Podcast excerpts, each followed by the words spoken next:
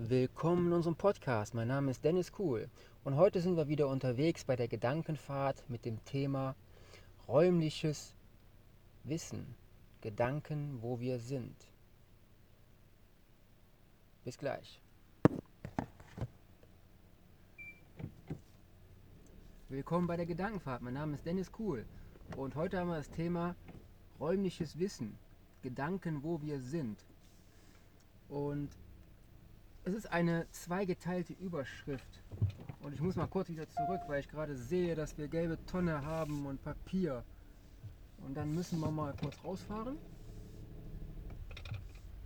Ja, und dann wird schon mal kurz laufen. Ja, also entschuldigt, wenn ich jetzt eine Minute weg bin. Aber das lassen wir drin. Ne? So ist das Leben. Räumliche Teilung. Bis gleich.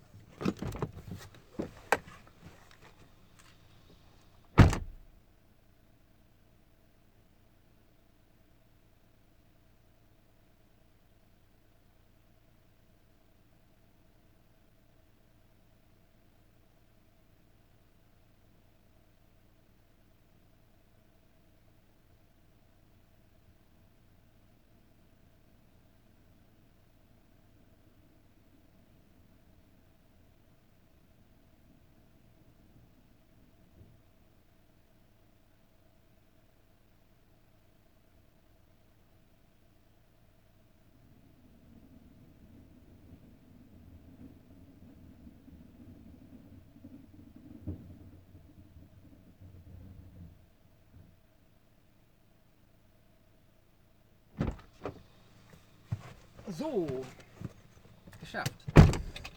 Los geht's.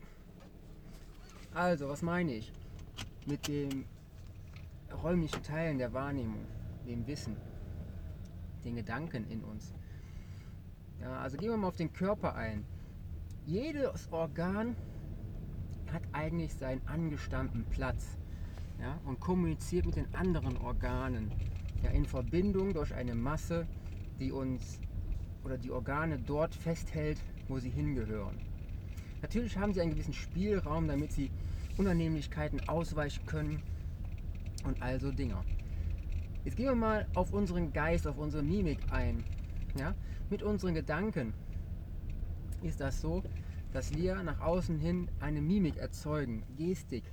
Und diese Gestik, ja, andere Menschen auch wieder wahrnehmen ja, ob es Lächeln ist, ob es Trauer ist, ob es irgendeine andere Bewegung ist, ja, Augenbrauen, Zucken in den Augenlidern, Mundwinkeln, alles andere, was wir im Unterbewusstsein nach außen strahlen, wird über unsere Gestik gezeigt. Heutzutage im Arbeitsleben ist es jedoch so, dass wir oft sehr räumlich getrennt sind. Ja, wir können nicht mehr im Team arbeiten, in Berührung, in Kontakt. Ja, wir sehen uns eventuell höchstens über Monitor. Aber hier kann es nicht so wirken. Denn wir haben ja die Distanz und können nicht mehr in Beziehung gehen. Wir können nur noch oberflächliche Dinge wahrnehmen, ja, über eine 2D-Fläche. Und das ist das Schwierige, meine Damen und Herren. Ja, dadurch, dass wir dann im Berufsleben noch in dieser 2D-Welt unterwegs sind, per E-Mail, ja, per Sprachnachricht, per Videochat, ja, es fehlen die Sinnesreize von den Hormonen, von Gerüchen, von allgemeiner Gefühlsschwingung. Natürlich kannst du einen Teil von Gefühlen auch durch Bilder wiedergeben. Ja, aber es ist nicht der reale Mensch, der neben dir steht. Und eigentlich hat ja auch wie im Körper jeder seine spezielle Aufgabe im Beruf. Dieser Beruf, er sollte uns ein Leben lang ausfüllen, denn wir fühlen uns berufen, diesen Beruf zu machen. Doch wie ist es heutzutage? Heutzutage ist es bei den Menschen so, dass sie mehrmals im Leben ja, viele Berufe machen. Weil der Alltag viel zu schnell ist, dass die Arbeits-, die Jobfläche schrumpft. Ja, es werden Jobs wegfallen durch Technisierung. Manche kommen auch dazu, aber es wird irgendwie immer etwas anders. Und du bist mittendrin. Es ist wie mit dem Spritpreis, den ich immer wieder gerne an dieser Stelle nenne. Diesel 2,13 Euro, Super 2,89 Euro. Die Frage ist, muss das sein? Und möchtest du deinen Job regelmäßig wechseln? Ja? Möchtest du jedes Jahr was anderes machen oder alle zehn Jahre oder alle fünf Jahre? Ist es egal welcher Zeitraum? wenn du in der Lage bist, das freiwillig zu entscheiden, weil dich interessierst, mit Begeisterung dich weiterzuentwickeln, etwas anderes zu machen, ist das eine wunderbare Sache. Aber stell dir schon mal vor, ihr seid eine Leber und ihr sollt dann auf einmal die Arbeit eines Herzens machen. Wie soll das gehen von der Umstrukturierung? Ganz anderes Gewebe, ganz andere Funktionen. Ja? Mir ist eine Lau Laus über die Leber gelaufen. Diesen Spruch kennt ihr bestimmt alle. Ja? Das schlägt mir auf die Leber oh, das geht mir ans Herz. Ja, das bringt mich vollkommen aus dem Rhythmus. Das alles sind Dinge, die wir den Organen zugeordnet haben. Ja, weil es auch dementsprechend so gefühlt wird. Und unsere Organe sind lebende Organismen, einzelne geistige Wesen, die Gefühle speichern. Und sie sind in uns, um unser Leben in Funktion zu halten. Aber wer würde denn im Berufsleben ja, wichtige Partner, wichtige Menschen einfach abschneiden oder rausnehmen? Ja? Und dann sagen, es läuft ja trotzdem. Aber wie lange läuft es denn? Wer kann was von der Arbeit die sonst gemacht worden ist von dem Menschen, der so wertvoll ist, von dem Organ, was so wertvoll ist, jetzt übernehmen. Und dann kommt es zu Aussetzern, dann kommt es zu Fehlern, dann kommt es zum Versagen des ganzen Organes. Ob es das Organ ja, der Firma ist, des Unternehmens oder das Organ ja, in deinem Körper. Die Frage ist immer, wie gehen wir mit den Gefühlen um in uns drin? Und ob ich jetzt das Thema hier verfehle oder nicht. Wichtig ist, dass wir erkennen, dass alles, was wir tun, ja, aufgebaut ist auf Gefühlen. Und diese Gefühle geben wir halt über unsere Haut aus, über unsere Poren, über unsere Mimik und über unsere Gefühle.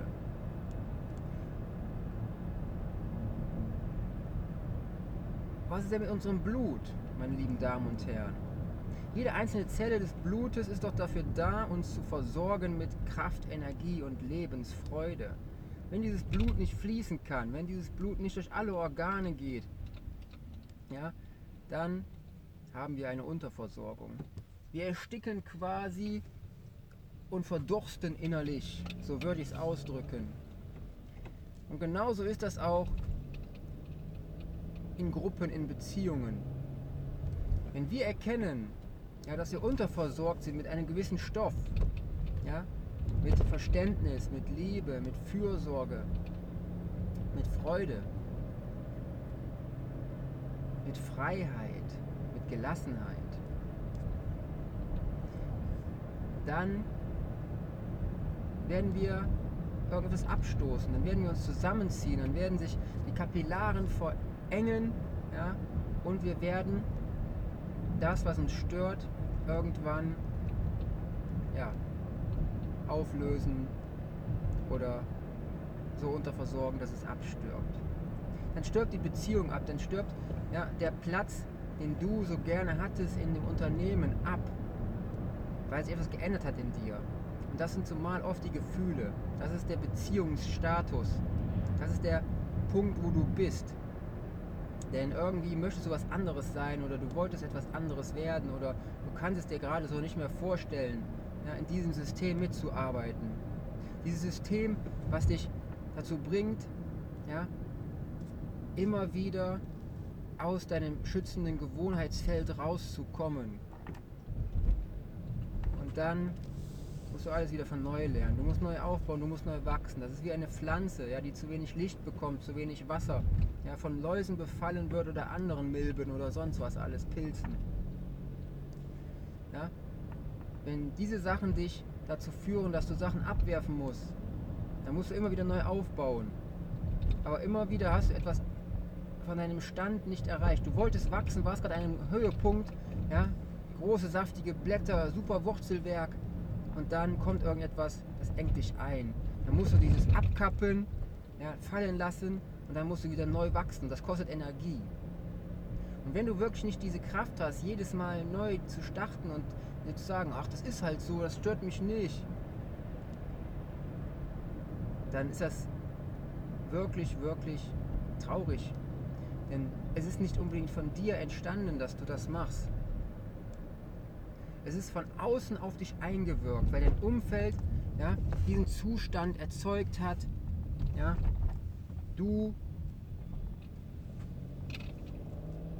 wirst jetzt zu groß, du wirst jetzt zu mächtig und deshalb müssen wir dich einengen. Und das geht auch wieder auf die Persönlichkeit ein. Ja, wenn diese Stoffe auf dich einwirken, ja, die können feststofflich sein, feinstofflich oder wer weiß was. Dann wirken diese Stoffe auf dich ein und dann dezimieren sie deine Potenziale. Und diese Potenziale hast du eigentlich normalerweise, wenn man in die Geschichte schaut, ja, früher ein Leben lang aufgebaut. Du wurdest dann auf einmal ein Meister in deiner Klasse. Ein Meister in dem, wofür du dich begeistert hast. Ja, ob es ein Schmied war, ein Schreiner, ein, ein, ein Landwirt, ein Künstler, ein Kämpfer,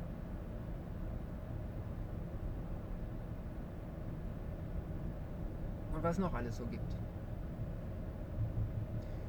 Ein Gelehrter, ein Erfinder, ein Bastler und ein Tüftler.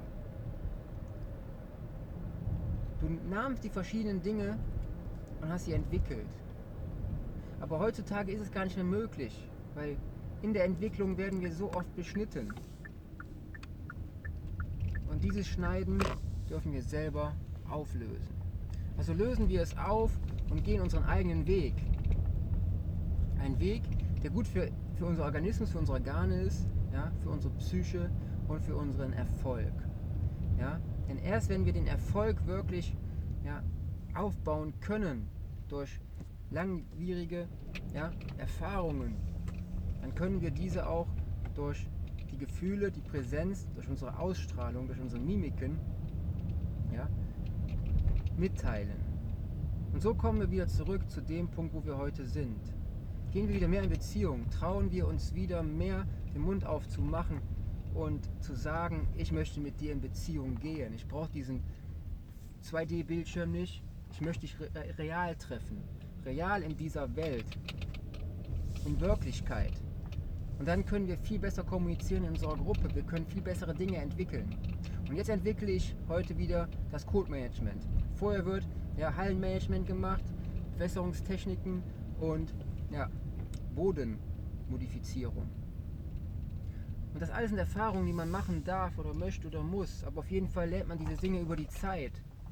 Und wenn man es nicht hat, diese Zeit, und sie immer unterbrochen wird und du musst immer irgendwas anderes machen, was du eigentlich gar nicht machen möchtest, dann vergisst du auch wieder viele Dinge, weil du beschnitten worden bist in der Entwicklung. Und das möchte ich hier auflösen, Leute. Geht in die Entwicklung, bleibt immer am Ball und kommt gerne mal vorbei zum Code Management. Dort lernt ihr einiges über spezielle Lebensweisen. Jetzt lege ich los, sonst wird es also spät. Haut rein, bleibt gesund. Euer Dennis. Ciao, ciao. Es ist sonnig, die, äh, das Leben lacht. Ne? Gruppenbildung, Beziehungen, das alles liegt in deiner Hand. Bis dann. So, liebe Podcast-Hörer, ich muss jetzt auch. Deshalb schaut gerne Bücher und bei YouTube-Kanal vorbei und überall. Ne? Ich würde mich freuen. Ne? Bis dann, dein Dennis. Ciao, ciao.